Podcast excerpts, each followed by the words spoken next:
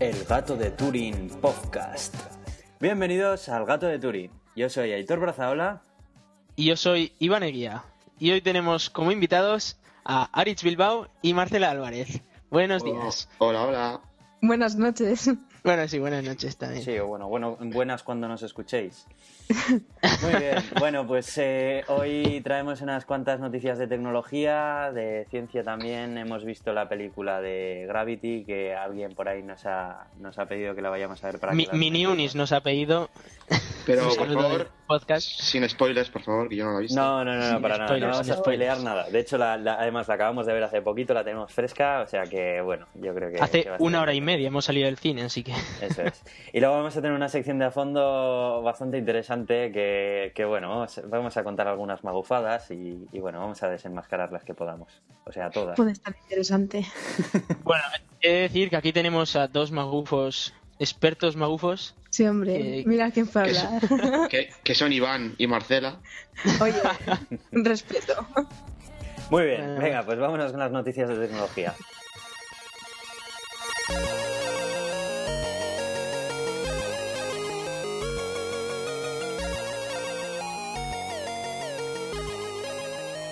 Bueno, Iván, tú nos traes una de...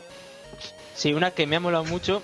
Efectivamente, hoy Razican trae tecnología también, no soy tan friki. bueno, igual lo eres más, pero quién sabe. Ya. Continúa. A saber. Es- os quería hablar sobre el proyecto de un smartphone para toda la vida. Hay un tipo llamado Dave Hackens que a saber cómo se le ha ocurrido esta brillante idea, que ha hecho un Lego para montarse un móvil. Y, y así puedes ir cambiando pieza a pieza y poniéndole cosas nuevas. Y puedes cambiarle la pantalla, puedes cambiarle la... Sí, eso, se va adaptando y, y funciona. Es, es la leche. El tío dice que quiere comercializarlo porque debe ser bastante barato y podría durarte toda la vida. Si falla algo, pues se lo cambias y listo. Pero ¿Que quieres un móvil con una buena cámara? Le cambias y le pones una cámara más grande o lo que sea. lo de que funciona todavía no, no ha hecho ninguna maqueta. Es una idea. No, no estaba no, en el- Kickstarter el- o alguna así. Ver, yo- yo estoy Pero el tío tenía aquí. un prototipo. Sí, sí. tenía un Bueno, prototipo, el sí, prototipo sí. es muy bonito, pero luego que sea viable es otra cosa. Ah, bueno, ya, ya. ya. Bonito a ver, bueno, ¿Bonito? A ver, no es un iPhone. bonito, a ver, bonito la A ver, idea. a ver, es un ladrillo. es un horrible, puto tiene una ladrillo. Tiene, una- pantalla. tiene mucha Es pantalla. un ladrillo. Es un ¿Qué va? Ya ladrillo. está el Apple. Al contrario. Bueno, vamos a dejarlo colgado en la, en la entrada de blog que acompañe a este episodio para que lo veáis vosotros y opinéis. Lo bueno, lo ver, bueno la es. idea, la idea me parece bueno. muy buena. No, en serio, a ver. Para, ahora para aquellos que vais buscando un, un móvil que es de 3 metros de largo, eh, que es como una barra para, para pegar a gente y así, para eso un iPhone 5S, pero para todo lo demás este viene bien. No, a ver, que yo quería decir que, a ver, esto puede ser eh, un- un- una buena idea por el tema de la obsolescencia y tal, ¿no? En plan de, pues bueno, tengo, me compro un, como quien dice, el esqueleto de un teléfono que me viene ya con lo básico y, joder, pues le, a medida que van mejorando la cámara, me imagino que te venderán el modo de la, de la cámara actualizado y, joder, solo le cambias la cámara o la CPU o lo que sea, no sé cómo estará montado. Sí, luego el tipo Poco tenía poco. unos, sí, tenía unos cacharrillos, unos bloques de estos que podías poner una cámara Sí. más grande si te iba más la, la Según fotografía. y así. conviniera. O poner Sí. una batería más grande y tal. Sí. Claro, Sí, eso la, es. la idea es buena. Lo que pasa que me parece que en el mercado actual de telefonía móvil, que eh, la idea es sacar nuevos terminales, vender nuevos terminales, no sé qué. Claro, ¿qué, qué empresa sería va a coger y, y va a basar No. todo su modelo de negocio en ello? ¿Y qué pasa si quieres un móvil con todo lo mejor? Claro, Sí, sí, ¿Qué pero estás- bueno, al final... dispuesto a gastarse, a a A gastarte ver, ese pero dinero? mercado tendrán. Gente que no, que se quiere gastar Sí. mucho dinero. Sí, sí, sí, y lo puede claro. luego el modelo de negocio en venta de piezas puede ir ahí mucho.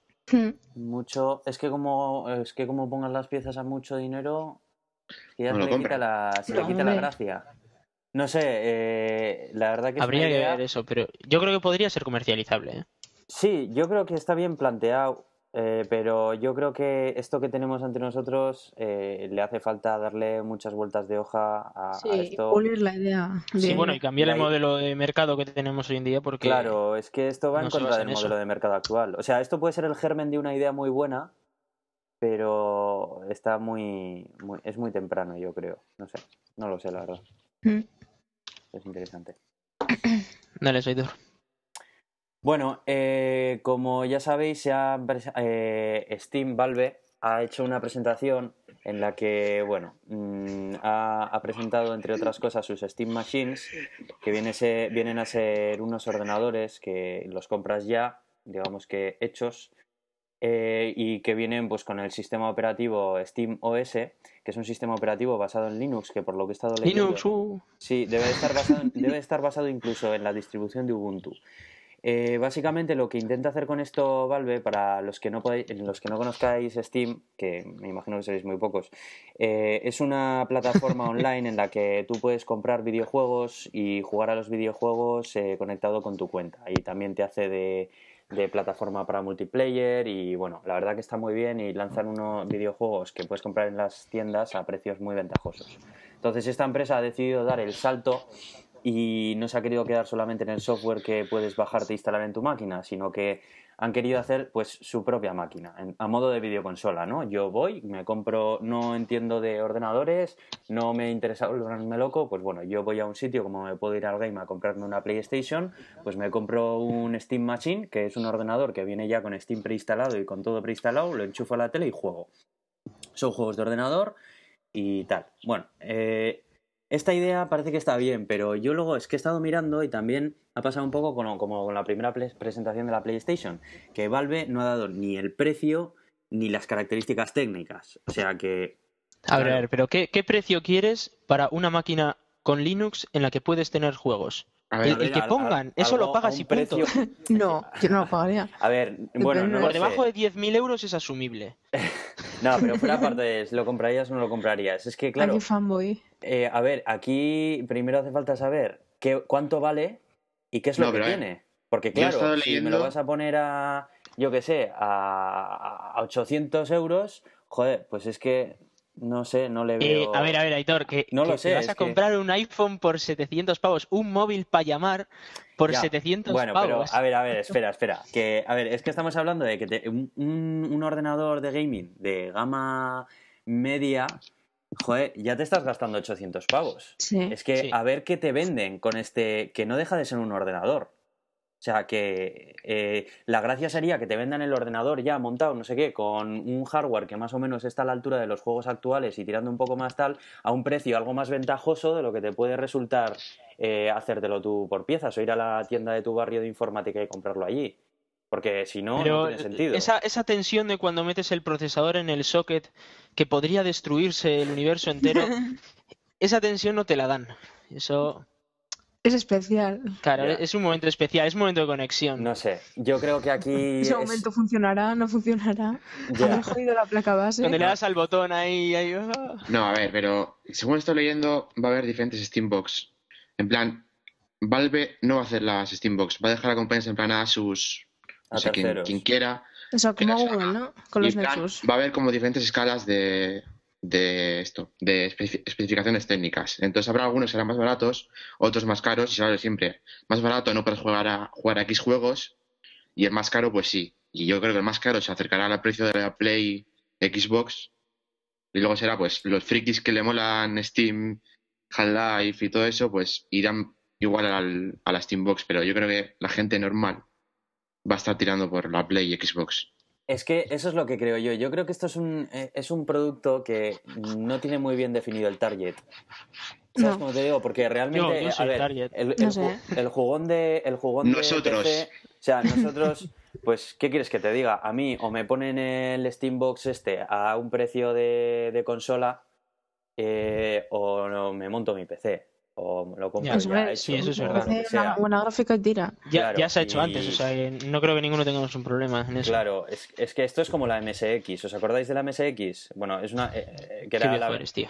Joder, a ver, yo tampoco es que la llegué a jugar, tío, pero es que fue un concepto como de ordenador enfocado únicamente a los videojuegos que pues luego al final no tuvo tanto tirón, porque realmente, el que quería jugar pues tenía, tenía su juego, su videojuego y tal, no sé.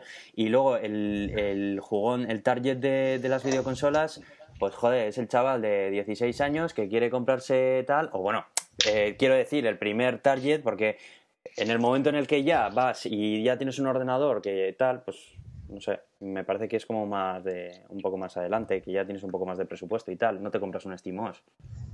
No sé. Y luego, por otro lado, eh, o sea, esto por, por la parte del hardware. Que, Ya, claro, el software yo quiero hablar ahí Eso bastante. es. porque- A ver, eh, eh, yo creo que eh, este, este Steam Box, pues bueno, pues eh, puede estar bien, pero claro, en función del precio que tenga y, joder, y las características que tenga. Porque es que si no, no sé, no sé lo que nos querrán. Han vendido un poco de humo. De momento es un poco humo, la verdad. Y bueno, luego por otro lado está el tema del software, que el sistema operativo que van a llevar estas máquinas es el sistema operativo SteamOS, que aparte de venir preinstalado en las máquinas, lo ponen a, eh, en descarga gratuita. Entonces tú te puedes descargar tu SteamOS, que viene a ser pues un Ubuntu Linux con las modificaciones que le hayan hecho, lo han optimizado para que los gráficos sean mejores, bueno, o sea, no mejores, pero que estén optimizados con el kernel de Linux y tal. Miedo y, me da. y bueno, y te lo puedes Sí, instalar en tu- han, han estado hablando con Nvidia, sí. eso es, sí, eh, porque de hecho creo que había Yo tengo ATI, así con que- el kernel de Nvidia y eh, También AMD, tranquilo. Los dos. No sé, algún día igual habría que echarles a eso. A ver, si lo sacan, sea todo eso ya solucionado, todo el problema de los drivers solucionado. Ahora está el pero que yo a le día de hoy pongo. está. Ahora está el pero que yo le pongo. A ver, esto está muy bien. Yo soy el primero que estoy deseando desinstalar Windows de mi ordenador de sobremesa que uso únicamente para jugar y ponerme Linux. Estoy convencido de que rendiría el doble. Pero, ¿qué catálogo vamos a tener? Porque claro, si las- lo- los estudios de videojuegos eh, siguen desarrollando como principal eh, plataforma Windows, pues por muy bueno que sea este querido SteamOS y tal, pues no sé, ¿cómo lo veis? Todos todo- sucumbirán ante el poder Bueno. de Linux. que, que va a estar todo en, en Steam OS. Toda la librería de Steam lo van a meter, yo estoy seguro. A ver, En plan, Steam tiene mucho No músculo. ahora, pero al final sí. Valve, Valve fijo, pero de Esti- ahí A ver, a pasarse ya a ver GTA 4 o GTA 5 en, Claro, en Linux, vamos no a hablar sé. de un Gabe Newell tiene mucho poder. Gabe Newell tiene mucho poder. Bueno, A ver, yo quería que- sacar un Half-Life 3 y yo aquí esperando. Gabe Newell está Y un lo- poco, y lo va a sacar. Está un poco loco. Ya, ya lo ¿eh? sacará, ya. Bueno. No, no. O sea, Gabe, eh, Gabe Newell dominará el mundo contra, junto con Coca-Cola y Google. Coca-Cola, Google y Steam. No lo sé, desde luego que yo he estado leyendo un poco esta noticia que y básicamente cuando le estaban pre- preguntando y tal, eh, Gabe Newell daba así una explicación como de que no quería depender de una única plataforma en el que en el que ponía su negocio, porque claro, realmente dices que la mayor parte de su negocio, el actualmente de Steam, está en Windows, entonces decía que si el día de mañana Windows no está, pues que, joder, que por lo menos ellos tenían su propio sistema operativo. Vale, esto está Todos bien, pero es que y si mañana cae un meteorito, pues no podríamos jugar nadie. Hombre, no sé, me parece un poco exagerado. O sea, es como, tú imagínate que ahora AMD coge y dice, no, eh, venga, me voy a hacer yo mi propia consola de videojuegos porque a lo mejor pasado mañana, eh, yo qué sé, eh, eh, los PCs ya no se utilizan para jugar. Yo qué sé, no sé. Ya, pero AMD poco- no tiene Steam. Es la cosa. AMD No es lo sé. ajena. Bueno, AMD, Nvidia, poder- imagínate que ahora cada uno No, se no, quiere sacar pero- su propia plataforma por no depender de un tercero. Pero hay, que- hay que tener Steam antes. Tú, tú, quieres guardar toda, toda- toda tu librería de juegos, no la quieres perder. Y tú si Claro. te vas a una, a, a una consola de Nvidia, pues no voy a ir. Si te- si si- si te- Esas, esas bibliotecas de más de 30, 40 juegos. Bueno, la gente, tiene, la gente tiene 100, 500. Ya, bueno, más, sí. Todos los juegos gratis, aunque no los juegues. Pero Ahí yo está. no soy un friki como, como vosotros. Bueno, que no es friki. No sé, ¿y, y tú qué, te, qué, qué, qué opinabas, Iván, de, de lo de SteamOS? ¿Cómo lo ves? A ver, yo opino, primero, Linux. Así que obviamente me voy a pillar una Steambox con un SteamOS y A ver, le a voy a poner que te van a vender un ordenador que probablemente sea peor que el que tienes ya en tu Me es ¿eh? indiferente. Linux y juegos juntos. pero, me es vale, vale, indiferente pero lo que me vendan. Para Ya instalar. SteamOS no necesitas comprar una. Steambox. ¿Qué es Me, lo que me te es decir? indiferente, me es indiferente. Ya está. Yo no quiero más.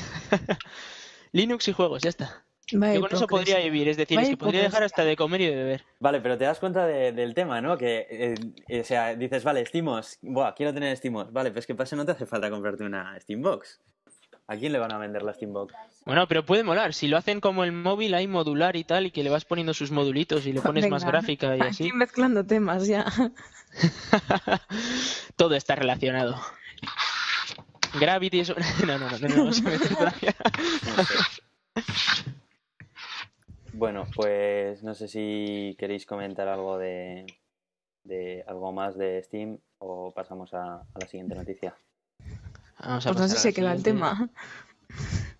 Bueno, pues eh, la, la siguiente noticia, que últimamente por desgracia no, no es muy noticia porque pasa bastante más a menudo de lo que debería, es de que WhatsApp vuelve a tener fallos de seguridad. Yo, la verdad que esta compañía WhatsApp, yo alucino un poco con ella. O sea, a ver, es la compañía más importante en cuanto a mensajería mm, instantánea actualmente.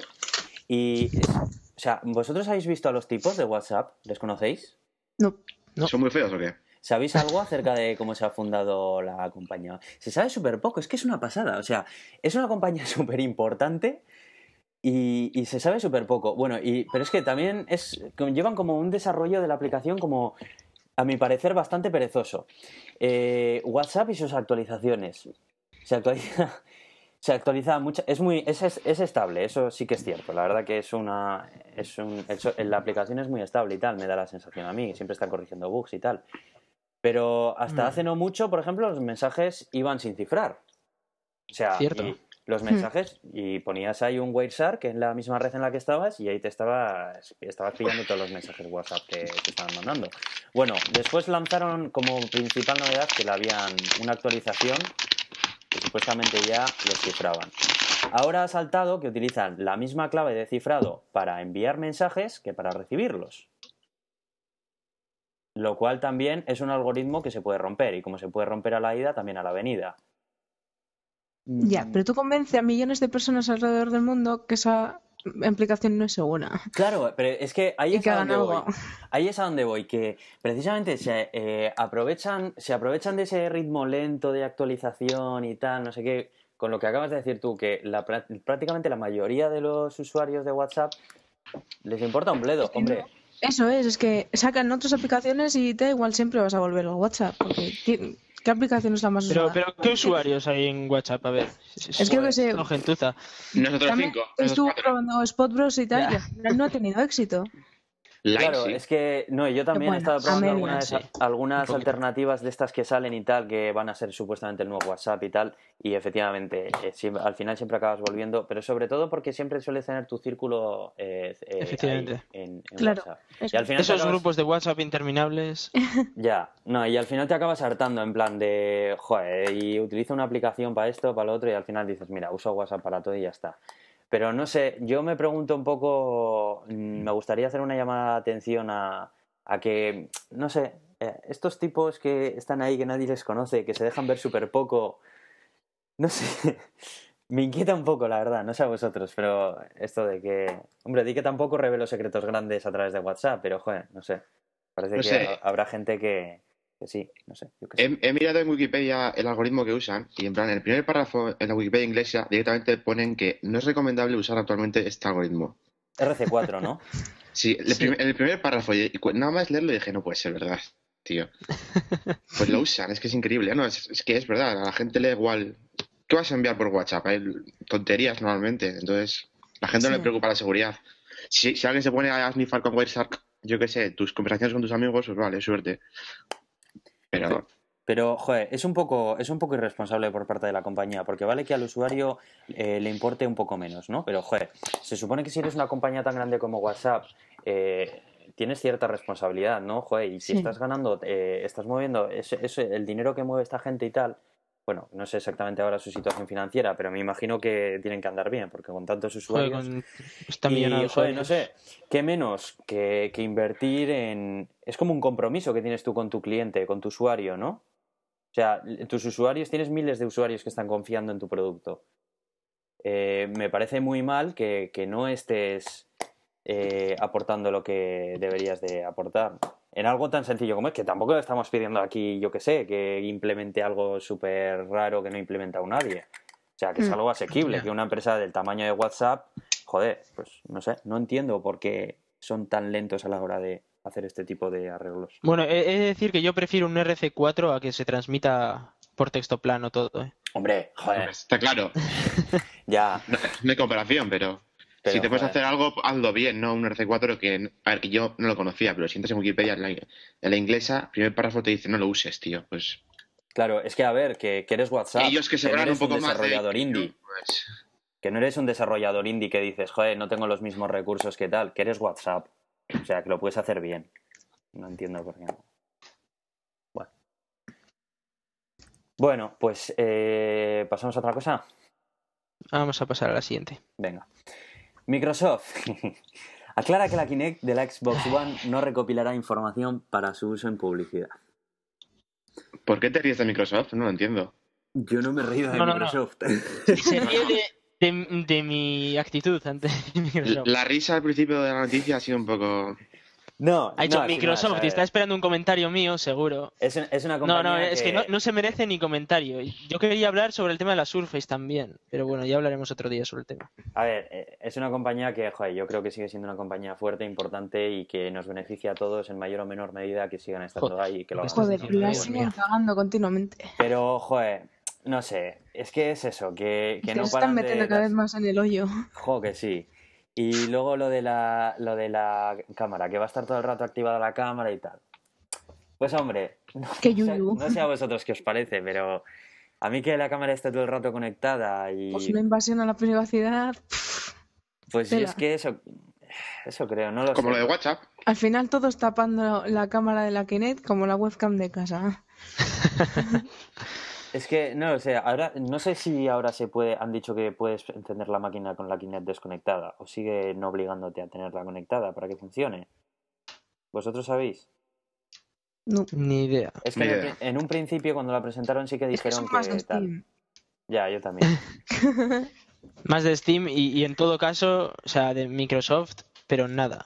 Bueno, Directamente. la Xbox 360 estaba muy bien, ¿eh? No, Sí, no, no, quitemos mérito no, tampoco. Eso es, eso sí, es. bueno, Las cosas Por no decir que estaba hacen mejor que la. Play 3. por ahí andaban, sí. Bueno, pues eso y la que- Kinect, la primera, sin recopilar, estaba muy bien también. Pues Joder. sin más, que Microsoft aclara que Kinect para la Xbox One no recopilará información de su uso en publicidad, pues que ha sido algo bastante controvertido y que, bueno. Ya bueno, pero eso te lo dicen. Luego estará siempre la NSA ahí detrás. Eh, claro, es que, a ver, es que eso tú no, es que realmente no lo puedes saber. Bueno, pues Claro, puedes saber, puedes decir, bueno, pues mira, me fío, sin más, doy la confianza y ya está. Es que si Esto me recuerda a Obama diciendo que no espían a sus ciudadanos. Eso es. Claro, pero es que realmente Es que no ¿qué, te fías, no te hacer? fías. Pues bueno, pues eh, Pues si tú nada. me lo dices yo me lo tendré que creer, ¿sabes? Que luego te pillan espiando tal. Joder, pues me llevaré un chasco muy grande. Es que te queda pocas, es que no puedes hacer mucho, la verdad. No, sé. Demasiada fe tienes en esa empresa. No es que tenga fe, es que... eh, No, si- tú tranquilo, ya se hundirá, ya se hundirá. Si te quieres coger una Xbox o lo que sea, o, o mismamente si utilizas los productos de Google, o me da igual, o de Apple, o de cualquier compañía que utilice los servicios en la nube, ¿sabes? Dices, pues bueno, ellos me dicen que no lo utilizan. Pues dices, bueno, pues yo... la única Venga, sí, ya opción sabes que todo el mundo que está vende esa información como si fuera. Sí. No sé, yo tampoco lo de desacreditaría continuamente de esto de no, es mentira, porque tal, no sé qué. Joder, porque es que al final si no, es que ¿qué haces? Te encierras en casa y no, no sales nunca, no Es que sé. cualquier no, tipo eh. de información se puede vender. Todo- toda la información tiene un precio. Todo es capaz de venderse. Todo es capaz de venderse. ¿Ah? Entonces tú dices, bueno, pues confío un poco en la ética de, de los dirigentes de esta compañía y bueno, pues solamente Mucha ética. espero que tal, no lo sé. La ética, ¿eh? No sé. Eso, eso es lo perdido hace tiempo. Pasa que en la ética, cuando hay tanta gente, eso. Cuando es una empresa grande, la ética importa menos. Cuando ves tanto dinero delante, Eso es, el dinero es lo que importa, no la gente. No lo sé, yo quiero creer que estas compañías ya manejan tanta pasta que eh, Siempre poco quieren más, les da igual. poco más les pueden ofrecer para que cojan. Uy, No, no lo sé, no lo sé, porque también el dinero llama más dinero, así que no tengo ni idea. efectivamente. Bueno, eh, Son como un agujero negro de chupar dinero, es impresionante. Bueno, pues eh, de, Microsoft saltamos a Google, que bueno, eh, hay mucha... A mí esto me hace muchísima gracia. A ver, hay muchísimas personas que utilizan productos de, de Google, que a mí me encantan, ¿eh? tengo que decirlo, pero bueno, hay que, también hay que tenerlo en cuenta. Y, y como son gratis, pues, no sé, eh, parece como que es gratis y, y, y realmente... y todos están contentos. Claro, pero a ver, ti- eh, tienes que saber que el producto eres tú, en realidad. A ver, si estás de acuerdo con ello, no pasa nada. Yo lo pero sé. son productos buenos, son... Claro, a ver, yo estoy. Yo Sí, sí, pero- que utilizan mi información con fines publicitarios. No tengo ningún Ya nosotros problema. estamos usando un producto de Google ahora mismo. Eso es, ahora mismo para grabar este podcast estamos utilizando Hangouts. Y bueno, pues vale. Pero claro, ahora que ha pasado Luego, que Gmail, publicarán esto. la aplicación de. Gmail para Android, eh, bueno, pues hace poco se ha actualizado eh, y entre otras cosas, pues ha empezado a mostrar anuncios. En la bandeja de entrada, pues a modo de correos electrónicos. Eh, he de decir también que mm, creo que tienes una opción para desactivarlos en caso de que no quiera. O sea, que ya ves tú que, que tampoco son tan invasivos. Pero bueno, ha habido muchas personas que han puesto el grito en el cielo. Joder, que ahora me ponen publicidad, qué tal, qué cual. A ver, eh, es que Google hace dinero con la publicidad, no nos olvidemos. Y tú eres el que le da los datos necesarios para saber qué publicidad ponerte. Eh, ¿Hasta qué punto es de molesto? Hombre, no sé. A mí me han, me han aparecido en el Nexus y no sé, tampoco me ha pasado nada. No he tenido ningún problema. Pues oye, un Pues yo no he visto ninguno. cuando- Hombre, pero cuando estás acostumbrado a usar una aplicación limpia, sin anuncios, sin nada que te moleste, siempre te va a molestar un poco si Claro. algo ahí de repente nuevo. Pero es gratis.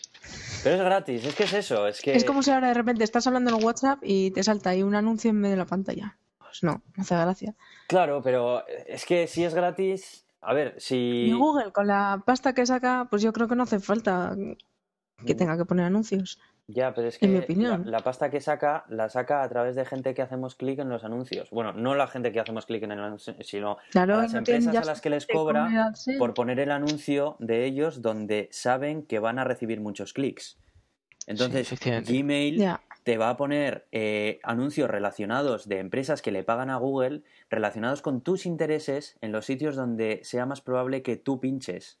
Entonces, Pues si te va a encontrar en la mayoría, si, si vas a hacer una excursión a lo que sea, a, yo que sé, a Francia y está- has estado mirando hoteles de Francia, pues va a ser muy probable que el Gmail te empiece a mostrar pues anuncios de hoteles en Francia.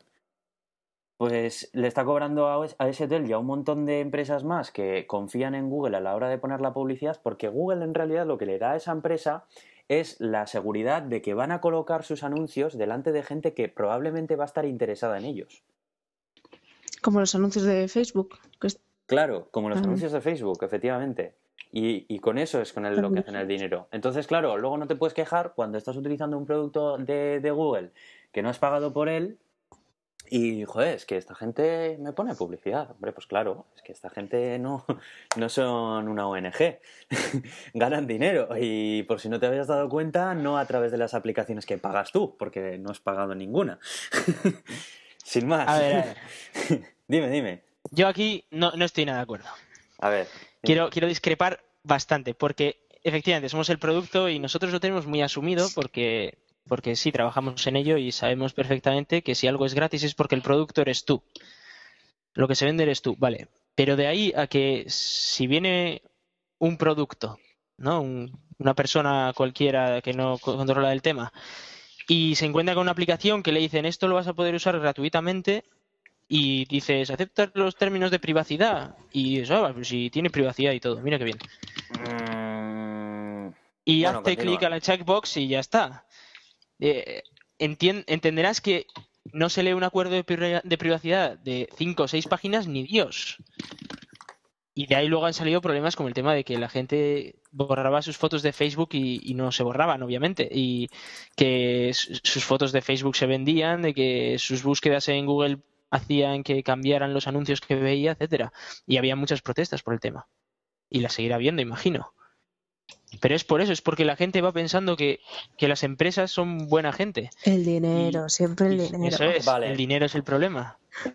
Vale, pero aquí el problema entonces no es de la compañía. El problema está de la educación del internauta, de, de- del internauta, básicamente. Porque además, de hecho, Google hace bien poco hizo eh, una modificación en la página de política de privacidad para hacerla muchísimo más digerible. Entonces, yo entiendo que a la hora de registrarte en un servicio online, eh, de la misma manera que, que no firmarías cualquier cosa en, en el plano físico, cualquier, al- no, no vas a firmar algo sin leer, alguien, un tío que te viene con un papel te dice firma aquí, hombre, pues a no ser de que sea tu abogado que tengas confianza con él y yo qué sé, pues yo por lo menos no lo firmaría, leería primero a ver lo que me están poniendo. Entonces, yo creo que es responsabilidad de la persona que va a utilizar un determinado servicio si a la hora de registrarte te están diciendo que aceptes unos términos de, de privacidad, coño, joder, pues lo mínimo que puedes hacer es echarle un vistazo por encima. Y si te preocupa después que tu información se utilice para otros fines, joder, pues mm, deberías de tener la misma preocupación a la hora de registrarte en el servicio. Entiendo yo. Que sí, que sí, que efectivamente que no, no está, no está la sociedad educada, pero las empresas se aprovechan de esa situación. Claro. Mm, Google, desde luego, que por lo, desde Entonces, luego, ¿se pueden aprovechar? Google por lo menos ha cambiado eso ya hace tiempo, ¿eh? O sea, Google no creo que sea una empresa de la que se aproveche de eso. Porque Ah, ahora los que términos... Google será el, el Caritas de la informática, pero vamos, que hay más empresas en el mundo. Ya, bueno, eh, yo concretamente hablando de Google, o sea, os puedo decir que podéis leer los términos y condiciones que se leen muy bien. De hecho, notificaron a to- en todas las cuentas de Gmail aparecía una notificación emergente en la que aparecía hemos cambiado nuestros términos y condiciones, no sé qué, y ahora son mucho más cortos. Podrías leerlos entrando aquí. Que estoy seguro que la mayoría de usuarios le darían al omitir. ¿Sabes? O sea, pero es que ya no sé qué necesitan. Un banner en rojo que parpadee en el medio de la pantalla diciendo léelo y aún así la gente lo cerraría. Es que ya no sé, que Hombre, es que si te aparece un banner así, directamente piensas que es publicidad y pasas. ¿sabes? Es- es- claro, es que encima, o sea, te aparece un banner que parpadea, es publicidad, vamos a cerrarlo. Te aparece algo más discreto, mm, no sé qué es esto, lo voy a cerrar también. Es que realmente, es que, a ver, desde el punto de la vista de la empresa, es que no sé, más de lo que ha podido hacer Google, no sé, no se me ocurre que le puedes hacer. Ya, pero ¿qué vas a hacer? Tú te lo lees, no te gusta. ¿Qué vas a hacer? Pues ¿Dejar no de te usarlo? registras. No, al final lo vas a usar. Si el, si el- si el producto está bien, al final te da igual. Bueno, Por pero eso- entonces ya es Por eso problema la gente no lo lee. Claro que es problema tuyo, claro, cada cada uno su problema. Claro que es, pro- es Pero- que... Pero es lo que hay. Pero siempre debería haber una versión de pago que elimina la publicidad. O que no guarden tus datos. Efectivamente, eso, eso que ha dicho Marcela me parece una solución muy buena. Yo sería de los usuarios que diría, oye, pues mira, prefiero pagar, eh, Yo te financio pagando lo que sea, hombre, siempre que sea un precio asequible, ¿no? Eh, yo te aporto mi financiación desde aquí y, oye, pues no me pones anuncios. No sé. Yo hay muchas aplicaciones que eh, te dicen para quitar los anuncios paga esto y yo soy Eso de es. pagarlo. Digo, toma, mira, pues cuánto, Eh, un euro, dos euros, pues tómalos. Quítame esta morralla y déjame usar esta aplicación que me encanta. Bueno, mm, no sé, ¿queréis comentar algo más o pasamos? No. Vale, Que nos demos un poco con la ciencia ahora ya, ¿eh? venga, vamos.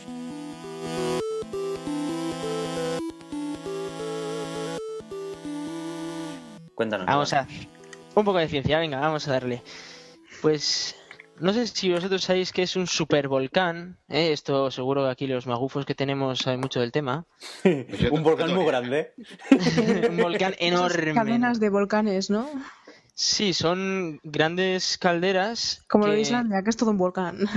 Más grande incluso, sí. Eh, hay grandes calderas en, en la Tierra. La más famosa es la de Yellowstone. Es una caldera que tiene una cantidad de magma bestial ahí dentro que si explotara pues cambiaría el, el clima del planeta y, y bueno, y se petaría medio Estados Unidos solo con la lava ya y bueno, sería terrible. Leí una novela en la que Sí. explotaba la, esa caldera. De hecho, hay una, hay un docu-reality de estos extraños en los que hacen explotar la... Bueno, extraño no, de supuestos. ¿De ¿Qué pasa? Sí, de estos supuestos de qué pasaría, pero que es una cinco fantasmada. formas de que se acabe el mundo. Es muy malo. Es, es muy malo, es muy malo, sí, sí, sí. Ah, ya De- de Depende ga- cuál hayáis visto. Sí, sí, es un documental. Super de Volcano, algo así se llama, me, me- me parece. La tabla. que Sí. Una, una de los fines del mundo es lo del acelerador de partículas y tal, ¿no? Sí, otra pero es la no es esa, creo que es otra, me por- parece. Porque se divide las Islas Canarias, se cae una Sí, y se provoca un tsunami sí. enorme. Ya, ya, ya, ya, ya lo he visto también. Esas. Sí, va. Pero creo que es otra esta, ¿eh? O sea que, bueno, da igual. La, la cosa es que han encontrado evidencias de lo que podrían ser grandes supervolcanes en Marte, que obviamente ya están inactivos porque Marte no tiene actividad geológica, pero que en su día pues estuvieron activos y pudieron ser grandes contenedores de, de, magma que cambiarían el, el clima del planeta cada, cada cierto tiempo. Además, eh, la gracia de la baja de la baja gravedad en Marte podría crear columnas bestiales de lava y así. Y todo esto cuando se pensaba que en Marte no había tampoco tanta actividad geológica. Entonces, eh, en la zona de Edén Patera, que se llama, que es una zona que está por ahí, bueno, es que esto, esto de Por Marte, ahí en al final- Marte, por sí, ahí. por ahí en Marte, Está, no, está cerca del Ecuador, no está lejos tampoco, o sea, sin más, está ahí. en medio de la nada, cerca de, cerca de, latitudes centrales. Estoy aquí hablando como si. Luego nos pones las coordenadas, por favor. sí, ¿no? Pues si algún día os pasáis por allí y tal. Para tenerlo en cuenta, sí. Para verlo y tal. No, pues. Eh... Pues. Son supervolcanes de hace 3.700 millones de años, es cuando más o menos originó la vida en la Tierra. En teoría, ya estaréis aquí los magufos diciendo que vino de Marte. pero, pero bueno, que tiene, tiene su gracia que un mundo muerto como es Marte pudiera tener actividad geológica hace unos años de este calibre, claro. Pero por lo que estoy leyendo también en el, artículo, eh, también debe haber opiniones de que pueden ser simplemente cráteres erosionados, ¿no? Que... Sí, efectivamente. O sea, es un estudio que indica que podrían ser calderas, que podrían ser supervolcanes, vamos. Y el, este no significa que únicamente mediante mediante eh, visualizar la superficie y analizarla o haya. Sí, eso es, eh, solo con, con, el tema de fotos y bueno, luego haciendo muestreos de, diferentes tipos de, de, elevaciones y tal, o sea, básicamente detectando cómo es en 3D esa superficie, qué, qué componentes mayoritarios tiene, porque son tierras volcánicas y así, pues con eso se ha, se ha determinado que podrían ser supervolcanes. Ah, interesante. Pero qué cosas, ¿eh? no, pero de ahí a... No, a ver, esto es como todo. La ciencia es un... Nunca habréis visto un, un, estudio científico que diga como, como en Antena 3, ¿no? De eh, Einstein no se equivocaba o, mil millones de euros en científicos eh, no consiguen cargarse a Einstein. Bueno, pues nunca, nunca veréis un informe científico que sea tan molón como ese. ¿eh? Pero, pero aquí tenemos unos posibles supervolcanes en Marte. Ya, ya sabéis que la próxima noticia que sacarán en estos medios sensacionalistas será que igual un, volcán explota en Marte y llega la lava hasta la Tierra o algo, no sé. bueno, pues si no la sacan ya, iremos a buscarte. bueno. luego eh, una noticia que tiene ya, tiene un mes, o sea que bueno, igual, igual no está en noticia ya, ¿no? Pero bueno, es algo que, a mí me mola y es el tema de células madre, reprogramación celular.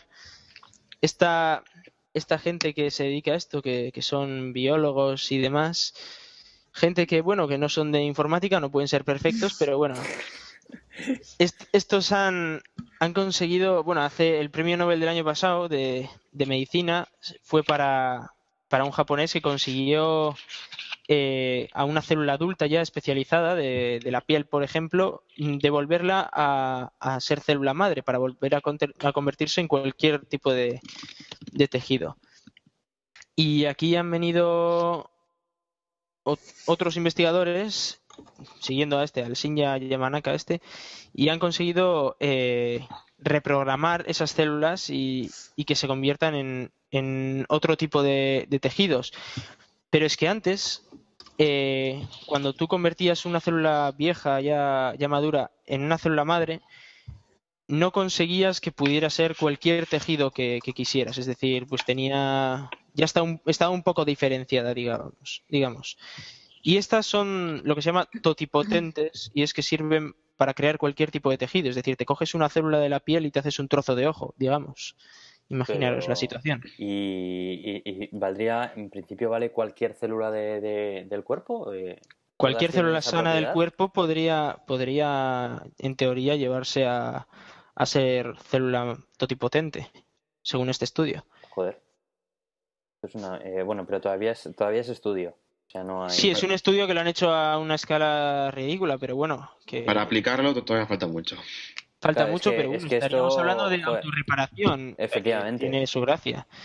Imaginaros, ya, ya no solo que te haces una herida y, se te cura, que eso es muy simple, sino que te estás quedando ciego, pues te, creas un nuevo ojo. O... Te cortará un brazo, crece otro. Claro, porque en principio, en, principio las células que se generen a través de una célula ya de tu propio organismo eh, son perfectamente compatibles con el resto de tu organismo, lógicamente, intuyo, ¿no? Con... Claro, eso es, esa es, esa es una de las ventajas de, esto, es que es completamente compatible con, con tu organismo, no hay rechazo posible. Pero si imagináis que de ese brazo sale otra persona, eso es ya mitosis, ¿eh?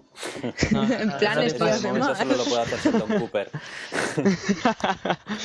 Efectivamente. Joder, pues no, la verdad que es una pasada. Sí, sí. Ya, ya dice Marcela, "Buah, es que, que- qué mala gente sois, eh, conmigo". Os pasáis.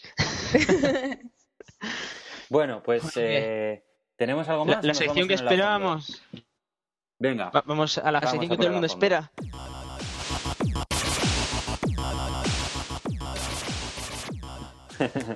Aquí, aquí os vais a poder explayar todo lo que queráis, invitados, queridos invitados. Bien. Bueno, pues esta semana en A Fondo eh, vamos a tratar, eh, pues bueno, unos cuantos temas que nos han traído nuestros invitados de hoy. eh, muy interesantes. ¿Los han traído ellos? ¿En Yo no he de sido? ¿eh? Yo no he sido. Bueno, Los he traído sido- yo. Los has traído tú. Iván. Bueno, Es el culpable. bueno, pues como los has traído tú, Iván, vas a conducirlo. Adelante. Yo voy a conducir. Venga, vamos Ya. entonces. dale. Vamos a empezar con una noticia que es de el 4 de este mes, o sea que es calentita, calentita.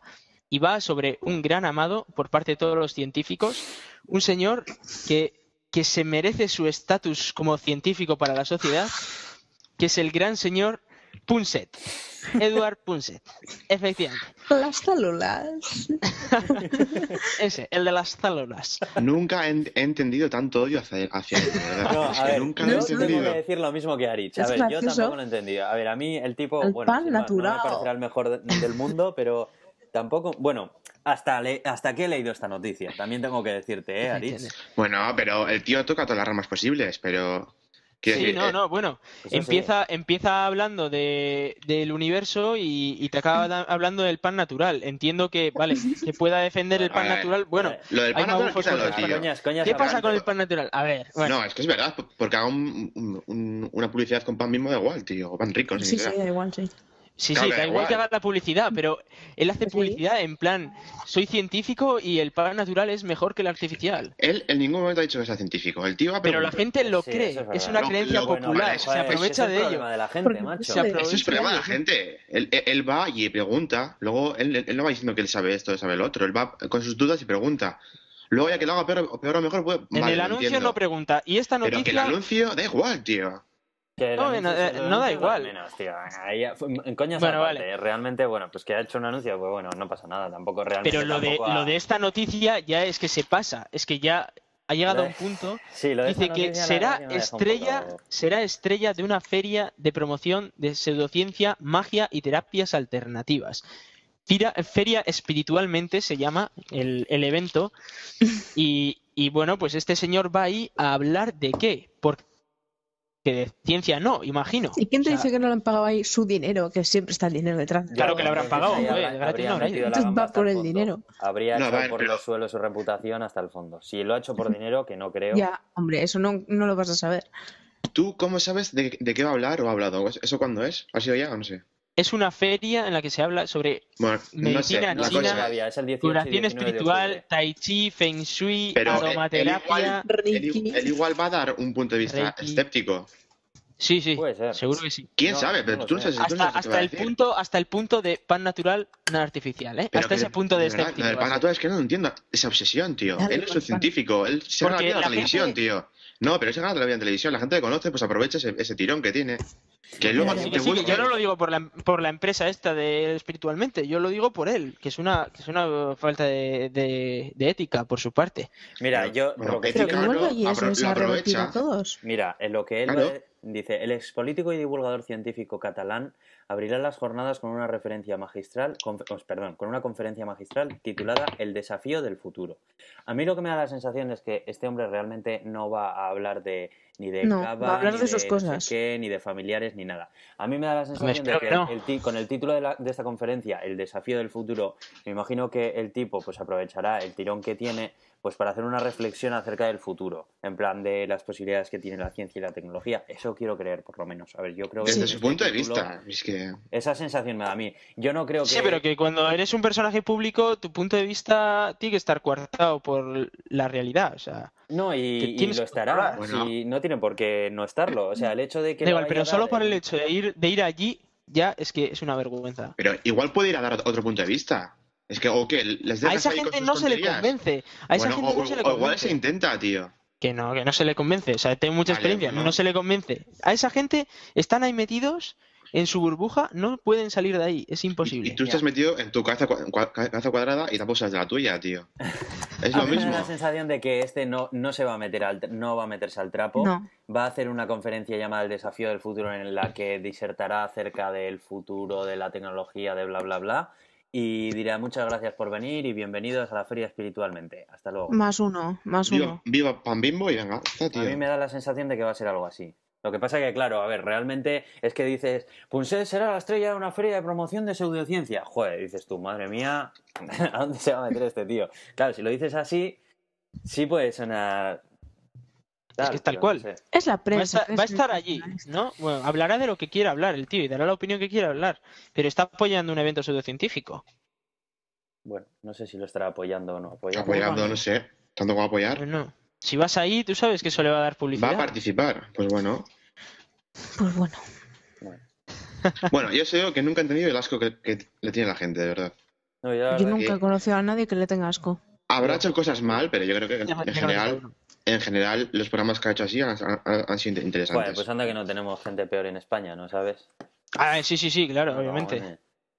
O sea, sí, Pasa sí. que este encima va de científico, ese es el problema. Pero, pero no va diciendo que es científico. Si tú ves redes, tío, el pavo Sí. va a preguntar, ¿no? A- a- y luego da su opinión de, de lo que ha entendido al tío. Mm, Sí, es verdad.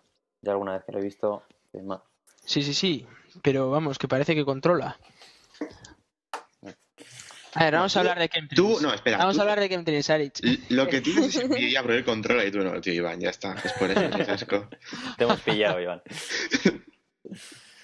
Bueno, venga, vamos a, vámonos a ponernos con algo más serio, como pueden ser los chemtrails. Algo más Vale. serio, efectivamente. Lo has, descri- lo has descrito perfectamente.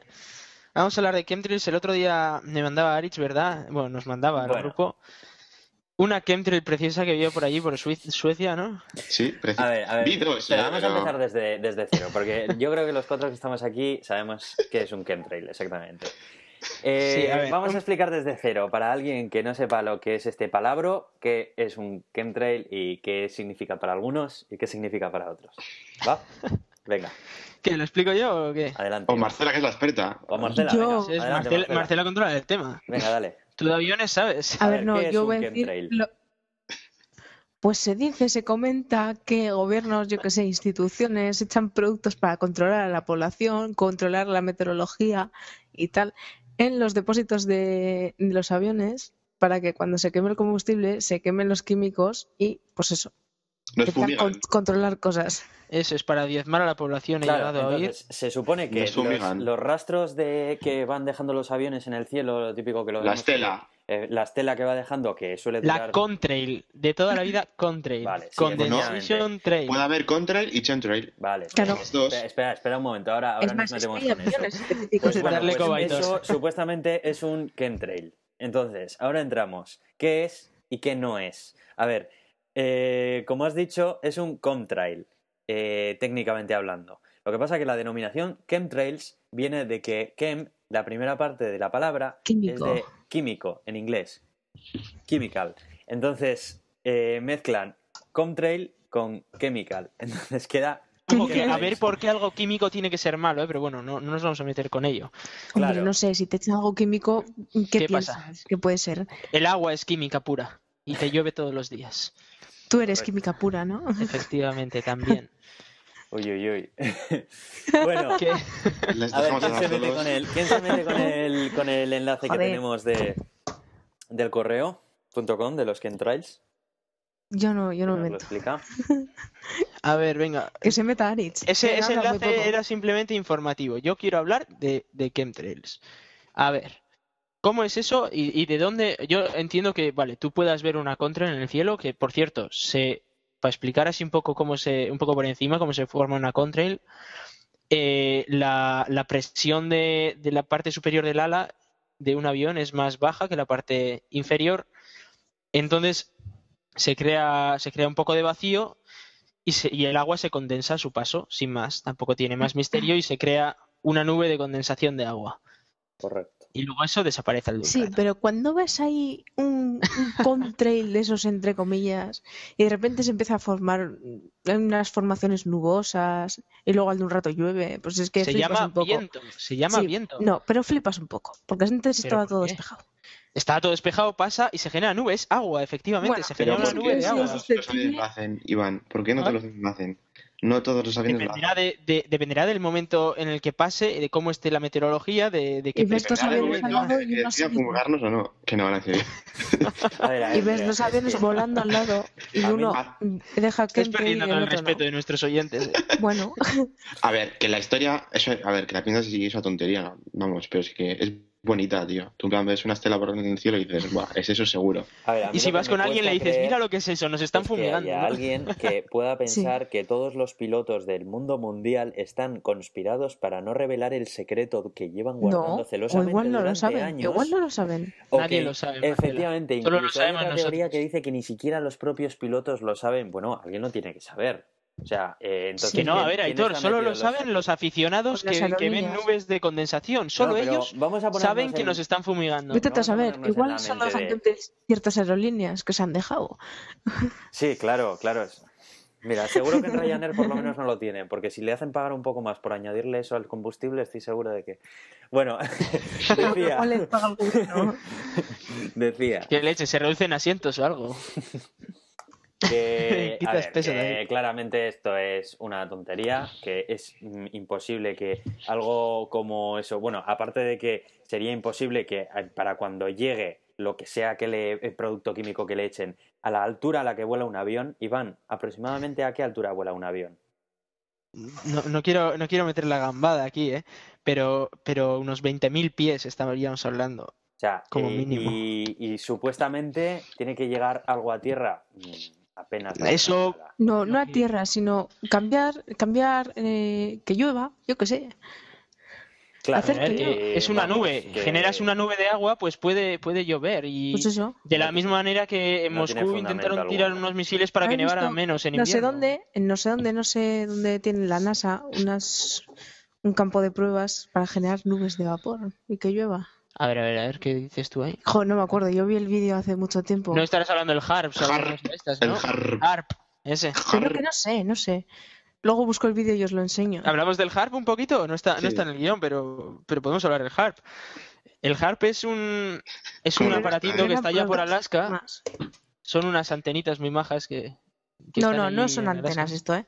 Bueno, es un campo en el que están unas movidas ahí. Bueno, sin más, lo que hace es prueba, hace pruebas con auroras boreales y así en esa zona. Y hay gente que ve una nube iridiscente. Hay, hay nubes que son multicolores. Para aquellos que, que veis el cielo de vez en cuando, hay nubes que son multicolores. Se llaman nubes iridiscentes. Y ve una y ya dice que está el Harps liándola por ahí, que le están metiendo ondas. Y espera que ahora vamos con las ondas del mal. Espera. No, claro, y que, que, modi- que un, un instrumento que está en Alaska, que le cuesta un montón producir una microaurora boreal a, a una altura considerable para poder estudiarla, que pueda crear una nube iridiscente en Sevilla, me parece preocupante. Yo vi una vez una nube Muy iridiscente a la altura de Santurce. Efectivamente, en Santurcio, donde sea, hay nubes Bueno, iridiscentes. bueno, a- es que aquí en Bilbao lo hacemos ¿eh? donde queremos, ¿eh? O sea, realmente. Eso, es fijo que fue un bilbaíno el que lo construyó y, y le dijeron, tú tienes que Bueno. hacer una aurora boreal a, a 30 kilómetros de altura. Y dijo, ¿cómo?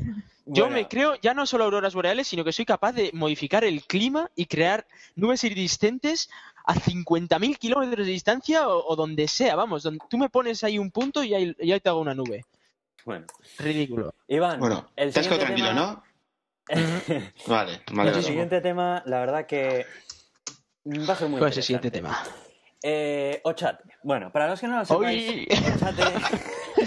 Ochate, Si alguna vez habéis visto Cuarto Milenio con nuestro amigo Fricker Jiménez, eh, habréis... eh, bueno, Gran persona. Gran persona. Sabréis que Ochate, bueno, pues es un Mejor magufo, que ¿no? está... ¿dónde- Mucho mejor magufo. queda- ¿Por dónde queda Ochate? Magufo master. A ver, eso, me, lo, me lo pregunta a mí porque yo he estado este verano en. Ochate. Que Iván nos va a contar la experiencia personal que ha tenido yendo a Ochate y Con Iker acampando y Jiménez, por pasando la noche allí. Con Iker que- Jiménez. Efectivamente, pasábamos Bueno, la noche allí. Explica para los que no sepan Fuimos- un poco así por encima Ochate qué, Ochate- qué es. No, no, pero fue a Ochate a dar publicidad a Iker Jiménez. Como hace Punset. No, no, no, no, no, no me compares con Punset, pero ni de Dale, lejos. dale, Iván, dale. No, no. No, no te pases. Sí, Ochate es un pueblecito abandonado que está allá por el condado de Treviño, no muy lejos de, de Vitoria, se llegan 10 mins. Y pues sin más, hay una torre y unas casas derruidas allí y una ermita que está casi derrumbada. Y nos fuimos allí porque dice el señor Fricker Jiménez que allí hay espíritus y cosas raras.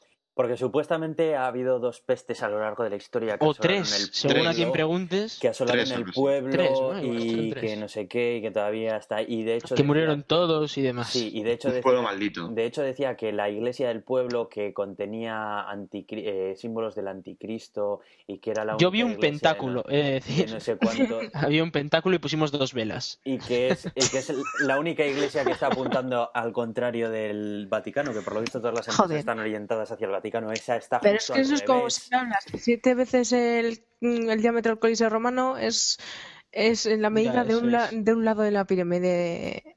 Creas, creas una pirámide de pirámides de- 150 o sea, metros como las de la de Keops. Eso de la Y, orientación. y ya como la distancia de entre la Tierra y el Sol son 150 millones de kilómetros, le pones unos cuantos ceros y ya sabe, Pues sabían eso, ellos calcular pues la órbita de la Tierra y todo. A ver, para empezar, yo he visto iglesias No que tiene. estoy seguro de que no estaban apuntando al Vaticano básicamente porque a 300 metros había otra y estaba apuntando al sentido contrario. O sea Efectivamente, una de en, el mismo Galácao donde vivo yo, dos iglesias, una está mirando para un lado y la otra para el otro. O sea que eso ya para empezar, que eso ya que mal. decía de que todas las iglesias están apuntando hacia el Vaticano y casualidad hacia la de Ochate, ¿no? Eh, no puede ser, señores, no puede ser porque he visto un Mentira. montón de ellas. Y Bueno, déjale, déjale a Iván que cuente su experiencia. efectivamente, Iván, sigue, perdona. ¿Pudiste dormir? Pude dormir, no mucho, ¿eh? pero pude dormir. No, Bueno, no por el hecho de que viéramos nada, sino por el hecho de que estuvimos dando una vuelta por allí y viéndolo todo. Eh, de hecho, bueno, nosotros fuimos allí por la tarde y tal, ya media anocheciendo y tal. Lo mejor de, de- de- de todo el viaje, yo creo, ¿no? En cuanto a cosas paranormales. Pero, ¿por qué fuiste? Fuimos porque en el, en el grupo ahí de, de amigos y tal había gente que quería ir a acojonarse un poco allí, que, que realmente se lo creía y, y fuimos a ver a ver qué pasaba. y, y fuimos allí 12 personas y, y pasamos la noche. Estuvimos pues hablando en la ermita tal. De hecho, hay un, tengo un vídeo aquí en la cámara. Algún día tendré que, que sacarlo y hicimos hasta... Y se pasas a Iker, para cuarto milenio. Sí, ¿no? Sí, por favor. Jove, pues eh, po- se podría haber hecho perfectamente. A ese le cuela todo. Por eso. ¿Qué? ¿Y os costó llegar y eso? ¿Dónde está? No, bueno, nos perdimos en Vitoria porque atravesamos Vitoria, pero, pero Victoria y sus bien, o sea, rotondas. sí, efectivamente, hay Gracias. muchas rotondas. Eso sí que es paranormal y, Y no más coches que personas. Bueno, que nos cuentes, ¿viste algún fantasma? ¿Alguna cosa No extraña? vimos nada, aparte de una cabra que está muerta, psicofonías, no sé, tendré que mirar las grabaciones, pero a mí me da que no. Bueno, tú dijiste que que, muerta. sentido cosas raras, ¿no? Había una cabra muerta, efectivamente, descomponiéndose en uno de los baserris derruidos. Qué bien, ¿no? Muy agradable ver. En plan, Bueno, ir, sin ir hasta más, allí para no, ver a una cabra podrida está muy bien. Como olía idea para pasar el mal, fin de es cojonudo. Y- O sea, Iván, estás creando hype diciendo que viste cosas extrañas y resulta que no viste nada. Joder, bueno, ¿qué queréis que, que os diga? A ver, vi, vi, vi cosas extrañas. O ¿Qué sea, viste? aquello, aquello, algo, Era algo pasó raro. allí. Algo pasó allí y tampoco es plan de contarlo aquí porque, no sé, es, Ay, es algo muy personal y tal y... Lo que pasa en Ochate que no lo sabes. es que os tragáis todo, ¿qué cara estáis poniendo? Nos lo pasamos genial, porque estuvimos ahí charlando en la ermita, había 30 personas o sea, que era más un hotel 12, que... Parecía. Íbamos 12 nosotros, pero había un montonazo de gente allí que había ido. ¿Qué dices? Es que fue, fue exageradísimo. Una, ¿Y una para pasada. llegar ahí metes el coche hasta el propio pueblo o no? ¿O qué? ¿Estaba Eh, no, tienes que ahí? dejarlo como a, tienes que dejarlo a, a unos a unos kilómetros por ahí y luego tienes que ir andando por unos caminos y tal y llegas hasta allí. Tienes que entrar, es una, cen- una, una finca privada y así. Y, o sea, el sitio es que es, no, no tiene, no tienen nada, son unas casas vidas, es que no, no hay nada más. Y bueno, de hecho hicimos un Harlem Shake. y Pero todo, vive gente una idea de la fiesta. Eh, vive en un pueblo que está cerquita y sin más, pues supongo que algo de atractivo turístico tendrá y ganarán algo de pasta con eso, pero vamos. Hombre, la verdad que Nosotros solo usamos ese pueblo para tirar la la basura. día historia como inventada está de puta madre inventada. Que dices que no, no tiene ni, ni pies ni cabeza. Pero luego, no sé, no sé Pero, a ver, a ver, de que no ¿quién se va a creer que va a haber tres peste pestes por ahí ni nada por el estilo, que ni siquiera Claro que no había ninguna nada peste. A ver, es un pueblo que está en, en el monte, tirado sin acceso, y cuando, supongo que cuando la tecnología empezó a avanzar, la gente tenía coches, podía irse a, otra- a otras zonas y tener que bajar 5 kilómetros para comprar el pan, porque allí solo había una torre, tres casas y, y una ermita. Entonces, en vez de trasladarte 5 kilómetros todos los días para comprar el pan, pues te mudas y te pones a vivir en, en un- en otro pueblo, y se iría todo Dios. Nada de pestes y leches, aquello todo, todo cachondeo. Que lo de la peste fueron, fue en 1800 y pico. Coches y eso no había, ¿eh? Indiferente. Indiferente. Da igual, te vas a comprar el pan abajo, da igual. Y te quedas ahí. Eso es, y te quedas a vivir. vale. ¿Qui- ¿Quién no lo ha hecho alguna vez? Sí, En plan, vas hasta la panadería a comprar el pan y dices, bueno, pues hoy duermo aquí. Hmm. Y, y de una noche durmiendo allí, pues así va todo. Va- vamos, Uh. Es que Venga. viendo, viendo ya la hora que es, vamos a hablar de dos cosas. Yo creo que las ondas del mal, vamos a hablar, a ver. No sé si vosotros alguna vez habréis usado internet, wifi o 3G. también. o- Con frecuencia, además. con frecuencia, ¿verdad? Yo ahora mismo tengo aquí un router wifi a dos metros que me está enviando ondas al cerebro. Efectivamente, ondas de ese wifi alcanzan mi cerebro. Y eso es tal cual, ¿eh? Y, y tengo unas ondas espectaculares que salen de mi, de mi pantalla, muchísimo más energéticas, que llegan a mis ojos y producen luz también. O sea, producen que yo vea. Pero, a ver, señores. Ahora me explico esto. Sí, explícalo, por favor. Porque Vosotros- yo creo que hay mucha magia alrededor de esto. Hay gente que A ver, vosotros cuando vais por la calle que viendo lo que tenéis delante, es decir, sois capaces de ver una pared que tengáis a dos metros para no chocaros. Sí. Eh, hay ondas muy energéticas que os están dando en los ojos, en la cara y en todo el cuerpo para que vosotros podáis ver. Bien, pues las microondas o las ondas de radio del 3G, etcétera, todas esas no, no tienen ni, ni una décima parte de esa energía de, de la luz que veis. O sea, no, no os pueden hacer ni cosquillas.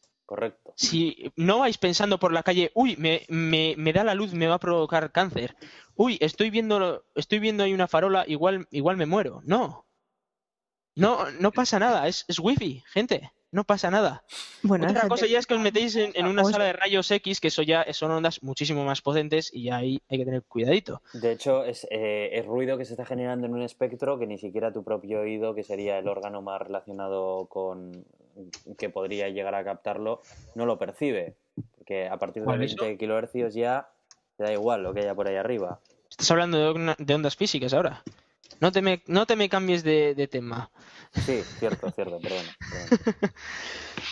Estamos hablando de ondas electromagnéticas, estas son ondas de luz. Para nosotros la luz visible es la que, la que está desde el rojo hasta el morado y, y las que están por encima del morado son ondas más energéticas, las que están por debajo pues son la radio, la, la microon- las microondas y el wifi y todos estos rollos que, que no que son de cachondeo, vamos. Y, y aquí a una ex, ex futura teleco que ya no va a ser nos podrá explicar algo sobre el tema. ¿Qué? No te estaba escuchando. Ah, me parece estupendo, me parece estupendo. No, que igual tú sabes algo de, de ondas del mal y estas cosas. No. No, Yo solo digo que, que no sé. que eso, a ver, pues ya sabéis, hay gente que dice que sí, hay gente que dice que no, gente que dice que tiene alergias y se tiene que encerrar en casa con unas mm, mallas en las ventanas. Eso iba a decir yo, lo de las alergias, que yo vi en la tele gente que tenía alergia a wifi y decía, ¿en serio? No, no, no me lo, no me lo Sí, sí, hay gente, hay Es gente en cachondeo. ¿cómo puedes, cómo puedes... sí, Pero que apareció personas cuando van a un sitio que hay wifi y no les dicen que hay wifi, les empiezan a salir sarpullidos, o solo les salen los sarpullidos en el momento en el que les dicen que hay wifi. Que no sé, tío, pero en plan, en España, en España No, directo pero dolores de cabeza. apareció una mujer que tenía alergia al wifi. Sí. Y yo decía, esto es Y tiene que salir a la calle con una, con una, Una jalafara con ahí. cabeza cubierta. papel de aluminio en la cabeza, ¿no? En plan. Pero a ver, esa es otra. Una boina de aluminio con un ramo.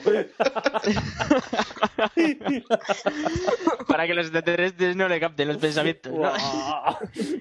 ¿no? Pero va en serio que ha, ha, gente que tiene alergia al wifi. Y digo, pero es que esto no puede ser verdad. Que claro que no puede ser verdad. es- es- que Pero es es que placebo, no puede todo es sugestión, Es pero es obvio que es todo dura. gestión. Claro, no hay más. Es, es terrible, o sea, y, y que haya gente que, que se lo trague hasta el punto de, de sugestionarse como para se- tener, o sea, sen- sentirlo. La culpa es de Bueno, Pulse. eso es lo que dices, no sé, que hay gente que, mm, mucha gente que, yo qué sé, A ver, Marcela, que son menos energéticas, es- son menos energéticas que, que la luz. ya, pero hay gente, pues, porque les afecta más. Hay gente, hay gente, no es hay gente gente, es que débil, son- hay gente son débil por el moléculas, mundo, Son moléculas, no es gente, la gente no importa. no es Claro. gente superior como nosotros. La gente no importa, otra vez, más bruto. Sí, no, están, están hechos de, de moléculas mierdas, esa gente, ¿no? Es, a, a nivel. a- su integridad molecular. es- Su integridad molecular es una basura hasta el punto que, que ondas de microondas son capaces de ionizarla, es verdad. Es que es ridículo. Sí, es ridículo, la verdad que Ya, bueno, No, no, no puedes sacar un electrón de, de su orbital con, con una microondas, no puede ser. Y de ahí salen las mutaciones que es de donde se provoca cáncer, o sea, no, no hay más. No, no puede ser. Es inviable. Bueno, llamen, ¿eh? Si Porque queréis matar, Iván. si queréis, si queréis matar a alguien, no le pongáis un wifi. Ponerle ondas gamma o. o Bueno, sí, ponerle wifi G o el wifi de la universidad mismamente y fijo que le matáis de Bueno, aburrimiento. digo que se muere, pero, pero de aburrimiento esperando la conexión, vamos.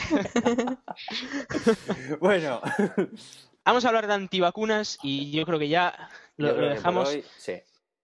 Yo creo que Adelante. todos aquí sabemos lo que, lo que es una vacuna. Creo que a todos nos han puesto una vacuna. a- a- Pero hombre, yo es- soy- explica yo el funcionamiento básico de una vacuna para el que no esté tan puesto en este tema. Bueno, yo he de decir que no, no soy biólogo, no, no tengo ni puñetera idea de nada, pero sé el funcionamiento que nos han dado a nosotros, nos han enseñado un poquito así por encima. Esto básicamente es que metes un, un, un compuesto en el que en parte está el propio virus que, que te provoca un, que te provoca la enfermedad, del que quieres vacunarte. del que quieres vacunarte, efectivamente, está muy debilitado e incluso mutado para, para que se- tú generes anticuerpos, pero que ese virus no, no te provoque la enfermedad. Hay a gente que igual anda un poco menos fuerte de, de anticuerpos y, y le provoca durante unas horas malestar o, o lo que sea, incluso un día he llegado a ver. Pero, vale, hasta aquí es una vacuna, lo que te hace es proteger. Hay, hay vacunas que hay que ponérselas más a menudo porque los virus mutan y, y tienes, por ejemplo, el de la gripe hay que ponérselo todos los años si es que no quieres pasar la gripe, porque el virus de la gripe muta muchísimo. Entonces cambia y cada año es un virus distinto. Pero aquí resulta que viene un señor muy majo y se cogió a, a unos, a unos chavales, a, a 12 chavales, y les hizo la prueba de, de a ver si, si, o sea, todo esto financiado por una, por una empresa de estas de, de las que venden, vamos, no sé si, una empresa antivacunas, digámoslo. Eh, le hicieron un estudio a 12 chavales y, vieron que después de una después de una vacuna algunos de ellos eh, empezaron a mostrar eh, síntomas de autismo. Y el tipo saca un estudio tan concluyente como que esa vacuna produce autismo. Ya está. ¿What? Tan claro como eso. Sí, sí, sí. Que tú te pones una vacuna y te, te haces autista. Es una vacuna que se ponía sobre los dos años de edad, que es cuando se empiezan a, a mostrar los primeros síntomas del autismo. Y, y empezaba a haber gente que decía, joder, pues mi hijo no tenía ningún síntoma y se ha puesto la vacuna y efectivamente ahora tiene síntomas, pero eran, eran chavales que iban a ser autistas y Claro, que es como que los síntomas se empiezan a desarrollar en esa edad, pues es cuando lo notas. O sea, ya, ya, eran, ya eran chavales que tenían eh, antecedentes, ¿verdad? Sí. Y luego es que encima eh, los padres de esos chavales eh, tenían cierta relación con, con compañías de... Sí, algo así era. Sí, Sí, ¿no? Claro, y, Sí. y encima eh, la, la muestra que cogen eh, son 12 Sí, 12, únicamente. 12, 12 niños. o 11. sí. O sea, Ah, con eso 12 niños, mm, ¿cómo puedes llegar a concluir? Eso es. En plan de los 12, ¿cuántos eh, son autistas? ¿Los 12? No me he 12, leído. 12, creo que, que- ¿12, 12? que creo Puede que- ser, ¿eh? Pero, Joder, pues es pero mucho. vamos, es que es, Pero vamos, claro que es muchísimo, pero es que es, es un estudio que está, está muy mal hecho. O sea, Es eso muy no- raro eso. eh. Pues sí, solo 12 tiene ni pies ni- Aparte son muy pocos, 12. Claro, son muy pocos. No puedes hacer una predicción a nivel global. Eh, decir que una vacuna que salva vidas provoca autismo así, con, con 12 chavales que les No hayas estoy hecho seguro una de que sean 12 de 12, ¿eh? Eran, eran 12 los que supuestamente decían que sí, pero tal. Pero luego, eh, por, lo que, por lo que salió a la luz, los padres de, de esos 12 chavales eh, tenían, tenían denuncias con farmacéuticas o algo de eso. Vamos, Sí, que- que estaban movida. un Es que lo poco- explicaron en Naucas, de hecho, en una charla. Sí, Se puede poner el link a la charla sobre, eh, sobre el tema de las antivacunas. Es, es una pasada porque el tema es que ahora ya no es solo esa vacuna. Ahora la gente está protestando porque pongan vacunas a los chavales y había manifestaciones. En, ya no estamos hablando de en lugares tercermundistas, no, no, no. En capitales europeas como Londres, manifestaciones de miles de personas pidiendo que prohibieran las vacunas en, Bueno, pues en que los es que toda hospitales. esa gente eh, lo que hacía era no darles vacunas y que sus hijos pillen meningitis y esas cosas. Efectivamente. Pero el problema no es que luego sus ya hijos tengan hablarán. meningitis, el problema es que sea una pandemia de, de meningitis porque Claro. la gente no tome la vacuna. Aquí los hemos se han vacunado, así aprenden. aquí se ha, se ha erradicado un montón de enfermedades gracias a las vacunas, pero una barbaridad de ellas desde hace muchísimos años. Y vamos, ya no vas pensando por la calle que, que te va a venir la viruela, que, que te va a llegar eh, una meningitis de la noche a la mañana o Hombre, si tú estás vacunado, no. si claro. estás Yo creo que- efectivamente. A esa vacunafobia no, no le ha ayudado un poco todo el tema de la gripe A, que se montó un Cristo a la hostia y al final no era para tanto. Se hicieron Sí. muchísimas vacunas, se compraron muchísimas vacunas, Sí. se usó un 10% y la gente ha dicho, Y sobraron. Sí, ¿me están timando? Sí, Y bueno, ahí obviamente seguro- hubo una cagada terrible, claro. ¿Eh? ¿Qué has dicho? Que es que, yo, fu- que aquello fue una cagada terrible por Vamos, parte de, de Fue un negocio para la las farmacéuticas increíble. Hombre, sí, sí, sin duda. Y eso, es- estoy seguro que eso ha ayudado muchísimo en lo de la La explicación que daba la que solo OMS creó una farmacéutica también. La explicación que daba la OMS era algo así como que casi que preferían eh, sembrar la alerta eh, casi máxima y poner el grito en el cielo porque era mucho mejor que para que la gente estuviese preparada y tal, por si otras veces es más grave que la gente esté preparada y tal para una alerta. Sí, había sido. A ver, el H1N1 No lo había sé. sido una mutación completa del virus, me parece, ¿no? Como fue la gripe Sí. española en su día. Pero dijeron como Entonces- que en plan fue eso, que en plan de, no, es que si Claro. no, así la gente hace caso, ¿sabes? Cuando tal, no sé, la gente se lo toma en serio. Que Eso lo no dijeron para hubiese- arreglar luego. Claro, yo creo que La también verdad fue lo inmensa. un poco luego para arreglarlo, no sé. Sí, pero yo creo que fue, fue en plan, bueno, aquí parece que ha, ha mutado el virus una, una mutación fuerte. Esto podría ser incluso más débil que, que el anterior virus o, o tan grave como la gripe española. Así que lo que hacemos es montar una alerta mundial. Pasa que eso es una barbaridad. No, pero es que yo me Sin acuerdo hacer estudios ni nada, me parece una Eso que cuando salió la gente decía que era más suave que una gripe normal. Es que era, yo tuve Sí. y, fue Y yo mucho más tuve. suave. Y, y la cosa es, bueno, creo que tuve, pero claro. Era gripe Bueno, o en gripe aquella A. época, en aquella época tú ibas al médico y todo to- el mundo todo te decía que gripe tenías A. gripe A, todo era gripe A. Y aquello fue un cachondeo. Si en- al día siguiente yo ya fui a clase, ibuprofenado, pero fui a clase. No, gente en mi clase, en una semana así no, no pasó por clase aunque estuviesen bien, porque decían que era muy contagioso. Me acuerdo perfectamente, ¿eh? Todavía quedan las cajas para el detergente de manos Ya te digo, por la universidad. Lavarse las manos y ahora ves en, la- en las unis, en los institutos, en plan jabón de ese, las cajas vacías. Está, estaba el mundo en cuarentena, era una pasada. E- ese año fue una pasada. Era, Bueno. Eh, sacando la parte buena de todo eso es que, bueno, por lo menos se ve que ante una emergencia, pues hombre, por lo menos se ve que se mueve, ¿no? No sé. No sé si me da un poco de tranquilidad o, todo lo contrario. El dinero de las farmacéuticas. Aquí el tema es, se mueve ahí, pero luego El tema es, a ver, esto es no. como los virus de las empresas de antivirus. Pues sacan el virus y que te compren el antivirus. Pues Bueno, no Pues sé, sí. tampoco hay que magufear mucho. Lo dejo ahí. ¿eh? Eso- No, no estamos poco- magufeando, No, pero- No, eso no, eso no. Pero en, el- en el caso de las no, vacunas, para nada, con las vacunas algo pasó. Y las Algo pasó ahí. farmacéuticas. Se puede magufear mucho a las farmacéuticas, pero muchísimo. Es que también hay que. has visto hay que Salvados tener- demasiado, Hay ¿eh? que tener esa barrera también un poco de la. de no magufear más de lo. A ver, porque No, no, se no, puede ver. especular, ¿no? Y tal, y eso está bien, pero no sé, tampoco.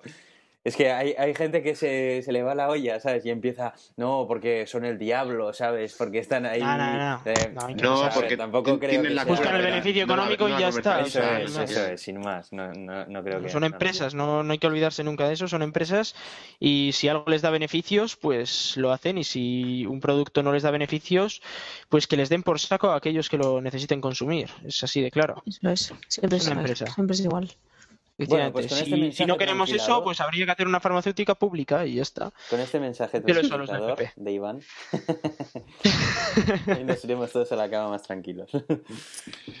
bueno, Sí, ¿no? eh, pues no sé si queremos añadir algo más. Nada, nada, vámonos a dormir todos. Bueno, yo no, yo tengo que quedarme trabajando. Sí, yo Pues nada, hasta- Hasta la semana que viene pues, yo y, y creo que veremos a ver qué tal. Efectivamente, hasta la semana que viene. Estas charlas amistosas están muy bien, ¿eh? Agur, agur. Claro que sí, fue. Bueno, Venga, eh, pues, es- escuchad un momento, que nos estamos despidiendo sin, Sí. sin repetir los métodos de contacto de nuevo. Eh, podéis contactar con nosotros a través de Twitter, a, a través de nuestra cuenta, que es arroba el gato de Turing, todo seguido. Podéis mandarnos un correo electrónico también a elgatodeturing.gmail.com y podéis entrar en nuestra página web que es www.elgatodeturing.com donde vais a encontrar pues todas las notas a los enlaces de las noticias que hemos comentado. Os animamos a que participéis, mandarnos un correo electrónico con cualquier noticia que se os haya ocurrido y os parezca interesante comentarla. O si queréis participar aquí charlando con nosotros, no hace falta ser ningún gurú de ningún tema. Así que bueno, esto lo hacemos para que pues, nos lo pasemos bien y escucháis vosotros también, así que bueno, es igual de vuestro que nuestro. Y bueno, por último nos podéis encontrar en iTunes y en iVoox y recomendaros a todos los que os caigan mal y a los que os caigan bien también, recomendarnos, por lo menos que nos oiga alguien más. Sí, sí. Que yo tengo gente que, que dice que odia a Iván porque no dejan escucharnos en directo. Ah, ahí está Efectivamente, no, no, y, a mí mismo me han, me han increpado Eh, eh, por, por, por no dejar escuchar en directo. pues eso. Sí, Nada, pues hay que decirles que, se- que Explicaciones, se oye, apunten, ¿eh? Sí. Claro, Eso eso es. es. Y bueno, Pero antes no, de no, no, nada, que escuchen, oye, pueden escuchar un día así, en plan directillo de prueba, y luego ya si os gusta, pues que se no, metan. no, no me mola nada. Ya pueden Aquí no escuchar el podcast de luego. prueba. Aquí que sepáis todos los que nos estáis escuchando que aquí no hay pruebas de nada. Aquí le damos Oye, al rec, oye, no- empezamos no a hablar no A pelo. y Que la venga, primera lo semana que salga. estuvimos escuchándolo todos ahí, atrás. Bueno, estuvieron estos ahí. Sí, es verdad. La primera semana el piloto estuvisteis El piloto, sí. escuchando. Pero bueno, por eso era un Sí, sí, piloto. Pero vamos, que quitando el piloto, aquí esto es una charla normal, que cualquiera puede participar, que traiga algo que. Así que bueno. Sí, y vamos a decir también los usuarios de, de Twitter de estos dos magufos. ¿eh? No, no, no. Eso es. Sí, Está, está Aritz por un lado, eh, que es arroba en Twitter. Y, y diles cómo se escribe. B con letras, sin número. ¿Qué? ¿Cómo? B con letras, sin número. No es B de dos. Y, ah, ya, bueno, sí. A ver, es A Igual. mayúscula R Igual, de verdad. T Z B mayúscula I es Aritz.